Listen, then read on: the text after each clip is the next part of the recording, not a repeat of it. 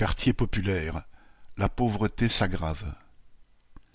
Face à la hausse des prix de l'énergie, toutes les entreprises seront aidées, a dit le ministre de l'économie, promettant des milliards d'euros pour les patrons. Mais il n'y aura pas de cadeaux dans les quartiers dissensibles gérés par des bailleurs sociaux. Ces organismes publics ou privés doivent proposer des logements à loyer modéré aux familles à faible revenu. Mais si les loyers sont relativement encadrés, il reste une importante dépense, surtout en ces temps de chômage et de précarité. Et les charges sont bien moins encadrées. L'énergie et l'eau étant de plus en plus chères, les bailleurs sociaux se rabattent sur les locataires. Dans le Nord, on en a eu trois exemples. À Maubeuge, dans le quartier des provinces françaises géré par le bailleur Partenor, les locataires ont reçu des factures de régularisation de chauffage ahurissantes. Des gens au RSA doivent deux mille euros. Certaines factures atteignent deux mille cinq cents euros. Beaucoup sont à plus de mille euros.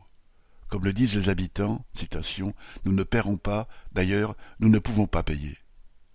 À Douai, à la résidence Gaillan gérée par Norévi, chaque année, quand le froid revient, les factures enflent aussi, mais le chauffage ne revient pas dans les mêmes conditions dans tous les appartements. Certains sont chauffés à seize degrés, d'autres à vingt-deux degrés. À quoi cela est-il dû? Dalkia, le prestataire chauffage, reconnaît depuis des années un problème d'équilibrage, le même, jamais résolu.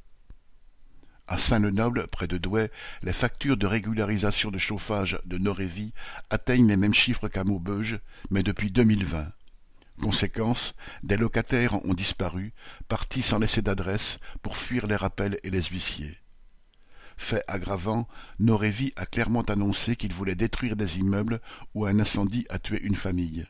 Plus aucun entretien, des appartements vidés et interdits, des relogements sommaires, voilà ce qu'il s'ensuit.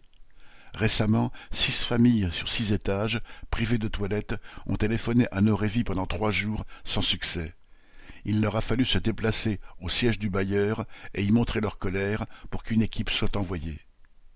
Dans bien des quartiers populaires, la pauvreté s'aggrave et l'exaspération s'y ajoute. Correspondant Hello.